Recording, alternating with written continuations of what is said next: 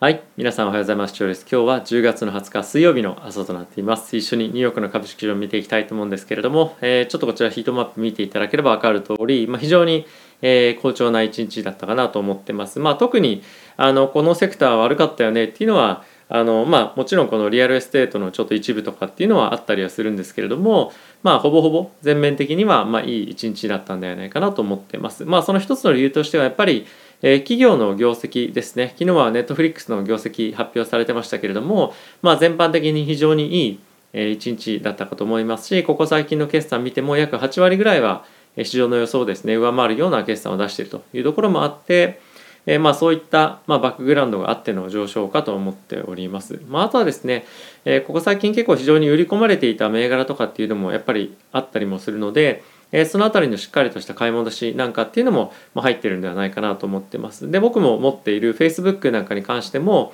まあ一旦ですねちょっと200日量平均線だったと思うんですが、まあ、その辺りまで一旦一旦落ちてはいったんですけれども、まあ、しっかりと今戻ってきているような感じですし、まあ、逆にここ最近買われすぎていたというふうにま思われるような銘柄ですねアップスタートとかっていうとも、ま、ちょっと今下げていたりとかっていうのもするので、まあ、その辺りの、ま、ローテーションというか、まあ、資金の移動っていうのもまあ、若干あったりもするんではないのかなと思っております。まあそうしてですね今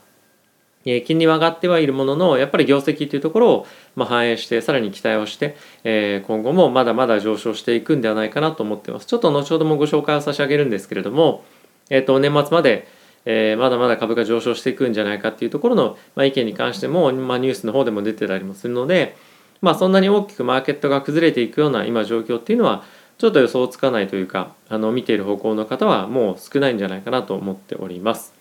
はい。えっ、ー、と、一緒にですね、指数見ていきたいと思うんですけれども、はい、こちらですね。ダウがプラスの0.56%、S&P がプラスの0.74%、ナスダックがプラスの0.71%、ラッセル2000がプラスの0.36%という比計でした。で、米国の10年債なんですけれども、1.64というところで約4ベースの上昇で引けていました。でその一方でなんですけれども米国の10年債の今あすみません2年債に関しては金利がまたちょっと今下がってはいるんですよね。で、まあ、この辺りを見るとやっぱり利上げに向けて、少し不安感っていうのは若干あったりはするのかなと思っています。もちろん物価に関してはまだまだ原油価格は、まあ、上昇を続けていて82ドル45セントというところでえ先物閉まっていたんですが、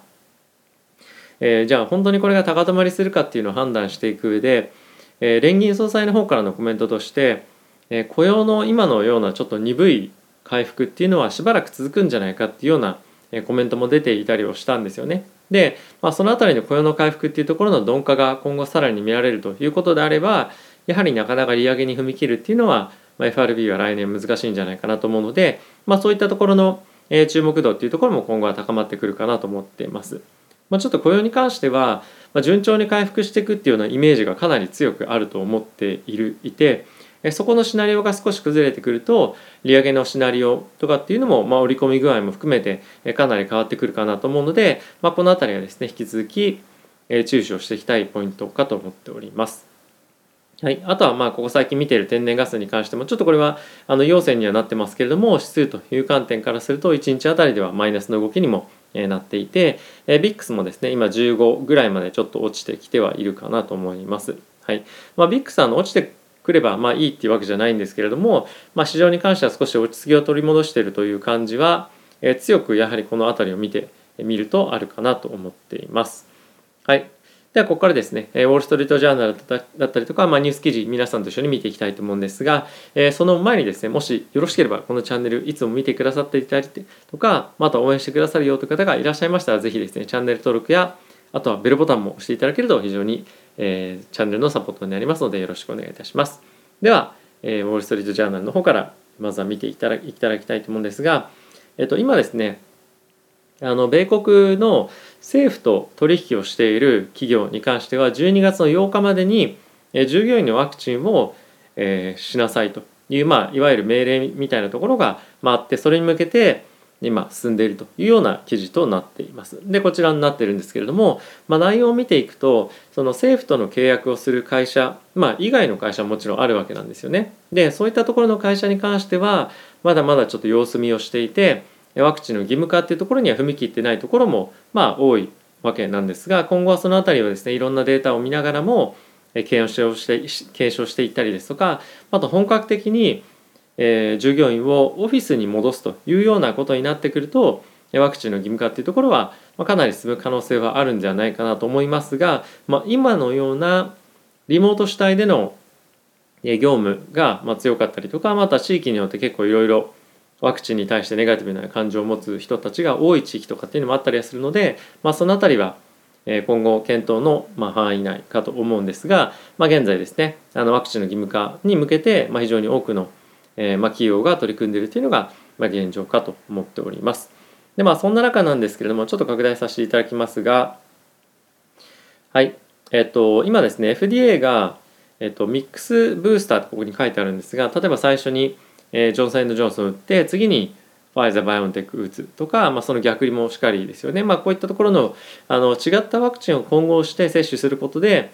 えー、どれぐらい価値あの、まあ、価値というか効果が出るかというところも今現在検証中というところが、まあ、ニュースの記事としてなっていたりですとか、まあ、あとはですねあのもうコロナにかかったと。でそれを免疫が持ってますよということで、えー、ちゃんと認証してくれませんかっていうことの今まあ、いろんな競技っていうのが進んでいるということも今話題になってますと。まあ、特にやっぱり一回もうかかっていて免疫があるというふうに判断されているにもかかわらずもう一回ちょっとワクチン打つの嫌だなと。で結構そのもうすでにかかった人でワクチンを接種する人って結構副反応が強く出るとかっていうのも言われていたりはするので、まあ、その辺りに対しての、まあ、少しあの、まあ、拒否反応というかものが、まあ、今えー、まあ、一般市民の方からはま出てるというのが現状かなと思っております。はい、まあ、とはですね一つちょっと後ほどもご紹介しようと思っていたんですが、えー、ビットコインの先物 ETF が上場されましたで事実売りなんかっていうのがあるんではないかというふうに見られてはいたんですけれどもまあ蓋を開けてみるとですね、えー、バツンとしっかりと上昇していて、えー、史上最高高値約6万5000ドル近辺を今トライをするような状況となっていますと。でこの辺結構6万4000ドル近辺に関しては売りがかなりしっかりとあるので、まこの6万4000から6万4200前後ですね。この辺り抜けてくると、まあ、いよいよ本格的にトライでかつそこを抜けるとどうなるかっていうのは、まあ、ここから見守っていきたいなと思うんですが、えちょっと僕の仮想通貨チャンネルの方の動画見ていただければ分かるんですけれども先物市場だったりとかオプション市場を見てみてもやっぱりまだまだ上目線狙ってる方っていうのは非常に多いのでしっかりと今後も上昇していく流れが、まあ、短期的も含めて、え、続き続いていくんではないかなと、え、見ております。はい、あとはですね、え、ネットリックスの決算が、え、出てました。で、この僕見てないんですけど、イカゲームっていうんですかね、なんかそのスクイットゲームっていうのが非常にまあ流行っていて、えー、まあそういったこともあって、まあ、今回のクォーター、第3クォーターで4万、いやすみません、440万人の、え、新しく、まあ、サブスクライバーが入りましたと。で予想では3万あ350万ということだったので、まあ、大幅に、まあ、このスクイットゲームというところも回って大きく上昇してきていますと。で前年の同月っていうあ同クォーターが220万人の増加というところだったので、まあ、非常にいい、えーまあ、増加傾向にあるというところもあって、まあ、決算非常に好調だというところもあのありましたね。やっぱりこうやってこういったあのまあ、しっかりと時価総額が大きいところが回復してくるというところはですねマーケット全体に活気も出てくるので、まあ、非常に大きいポジティブな要因だったかなと思っております。まあ、それ以外のニュースちょっと見ていきたいんですが、えー、Google がですね新しいスマホのローンチというのを、えー、しましたと。で、えー、ピピクセル6とピクセル6 Pro なんですけれども、まあ、そこが重要というよりもあの合わせて発表されたのがえ Google がですね、まあ、以前から話は出ていましたけれども半導体を自社で作って、えー、まあ、それを使いますということを発表していてこれ非常に本当に重要なあのポイントになっていると思っていて車業界だとテスラが唯一増産していてこれも自社でやってるんですよねチップとかの製造とかっていうので他の会社は自社ではできてなくてまああの買ってチップ買って使ってるというふうな状況になってきたんですけれども、まあ、こういった半導体関連のやっぱり垂直統合ができているような会社とそうでない会社っていうのはやっぱり今のようなところでの競争率がかなり違うというところもあるので、まあ、この辺りこういった方向性に力のある会社に関してはシフトしていくんではないかなと思いますし、まあ、そういった企業の方がしっかりとした安定感を持って経営できるかなと思うのでこの辺りトレンドになっていくんじゃないかなと思っています。はい次なんですが、えブラックロックのですね CIO チーフインベストメントオフィサーの方が、えまだまだたくさんの価格の,、まあ、あのストック株がですねあのリーズナブルに、まあ、買いやすいような状況にあるんじゃないか。でかつ年末に向けて10%近くテック銘柄を中心に上がるんではないかということがコメントとして出ていました。でこの辺りに関してはやっぱりあの Facebook とかっていうのもさっき、まあ、申し上げましたけれどもあの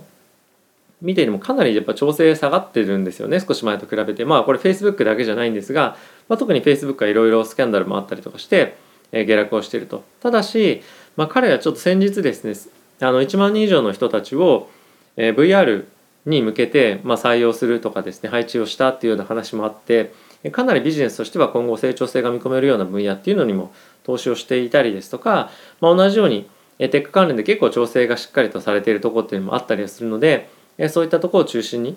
買っていくっていうのも一つ、まあ、ありなんじゃないかなと思うんですよね。でナスダックはまあ今しっかり戻ってきてますけれども、えー、サンドビーとかっていうところと比べると、まあ、高値よりもまだ若干調整があの戻りきれてないっていうところも、まあ、もう同じぐらいまで戻ってきちゃいましたね。ありますけれどもやっぱり成長性っていうところを企業のですね成長性を考えると、まあ、もっとナスダック関連、まあ、テック関連の企業の方があのチャンスあると思うので、えー、この辺りはあの僕も僕自身もテック銘柄中心に仕込んでるんですが、えー、まああの期待できるかなと思っております。はいまあ、その一方でさっきもちょっと触れたんですけれどもリッチモンド連銀総裁の方から労働力の回復っていうところが、まあ、鈍化しているというか労働力不足っていうところがパンデミックよりも長く続くんじゃないかということが懸念として挙げられていました。まあ、これと同時にこれ対談形式で行われていたんですけれども別の連銀総裁からはえっとなんだ、えー、物価ですね物価が思ったように思った以上にまあ、あの高止まりするんじゃないか上昇し続けるんじゃないかっていうところの、まあ、懸念もあるというところで経済に関しては引き続き不透明感っていうのが、まあ、将来にわたって出てくるんじゃないか、まあ、つまり金利は短期的には10年債ちょっと上がってますがこれが継続的にどんどんどんどん上がっていって利上げが来年1回2回ありますよとかっていうよりも、まあ、もう少しその辺に関してはしっかりと見極めていかなければわからないんじゃないかっていうような、まあ、論調になってきてるかなと思っております。はい、あとはですねフランスの方で入院患者が患者数がですね3日連続で増えてきていると。でかつ1人感染してしまうとこの再生産数っていうのが、まあ、何人にあの感染をさせてしまうかというところなんですが1人をま超過してくるということでまた感染が今増えていってきているような状況にありますと。でこれはイギリスの方でもデルタプラスというところが新しく注目されてますけれども、まあ、同じような流れがですねヨーロッパでも今起きているということが非常にまあ懸念の種となっているかなと思いますがまあ、これがアメリカに入ってくるかどうかっていうところはもう少しこのヨーロッパでの感染拡大状況が広がるかどうかっていうところにも大きく寄与してくるかと、まあ、関係してくるかと思うのでもう少しちょっと様子見かなと思っています。はい、あとはですね、えーと、IMF がですねアジアの諸国の成長性っていうところを少し下げてました7.6%っていうところが前回の予想だったんですが6.5%というところで約1%強ですねえー、下げていましたけれども、まあ、引き続き、まあ、世界で見てもアジアがまあ最も成長するような